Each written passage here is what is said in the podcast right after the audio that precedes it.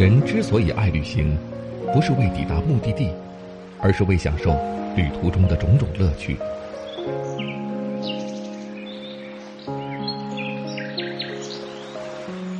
如果问我旅行的意义是什么，我也不知道。假如你还没有出发，不如和我一起听路上。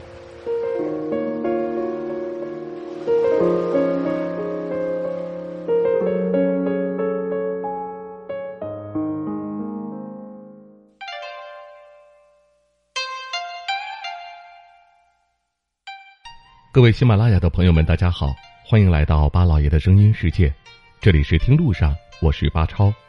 要说到中国拥有的世界之最，相信很多人第一个就会想到世界最高峰珠穆朗玛峰。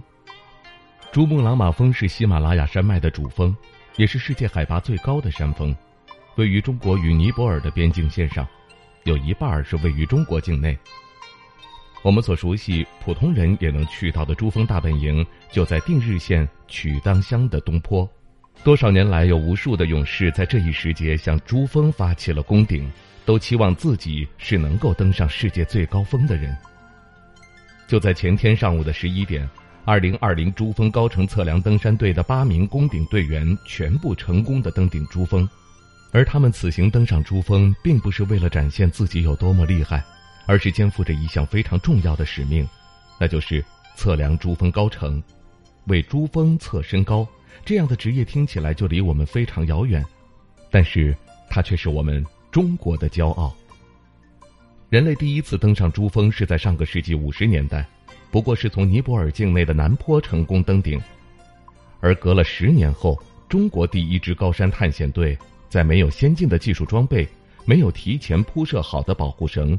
没有成熟的攀登路线可循的情况下，在十九个小时的攀登过程中，水米不进，饥寒交迫，但皇天不负苦心人，有三个队员成功登顶北坡，完成了人类首次从珠峰北坡登顶的壮举。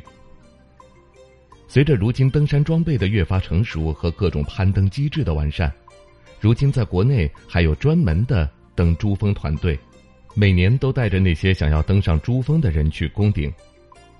随着登珠峰的人越来越多，珠峰路上竟然还有堵车的现象，特别是在前两年，许多人在快爬到峰顶的时候，却遭遇了上山道的堵车。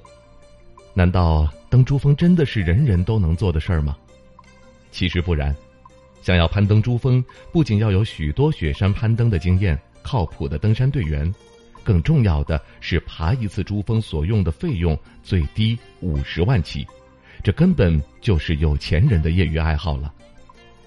而攀登珠峰也不仅仅是在登山的那几个小时里，往往要提前很多天就要到珠峰大本营，适应这里的海拔与环境，并且随时要注意天气的变化。毕竟登雪山的第一要义就是天气好不好。我们都知道，珠峰有八千八百四十八米高。那为什么每年还要再去测量呢？其实珠峰的高度每年都有在变化，只是变得比较小，很难用肉眼所见。但毕竟它也是世界最高峰，对于它的探索永不止境。而这次在官方测量下，珠峰的准确高度是八千八百四十四点四三米，也就是比大家所熟知的那个高度要更矮了一点作为世界的最高峰。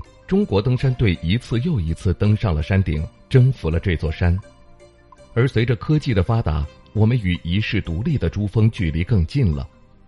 无论是越来越成熟的登山公司，还是各种高科技设备，都为人类探险珠峰留下了非常宝贵的财富。而我们这样的普通人，站在珠峰大本营看看远方的神山，也就足够了。不知道您有没有到西藏去看过珠峰呢？您知道珠峰的南北坡哪个更容易爬吗？欢迎大家留言来发表您的看法吧。感谢您收听我们这一期的听路上，下期节目我们再会。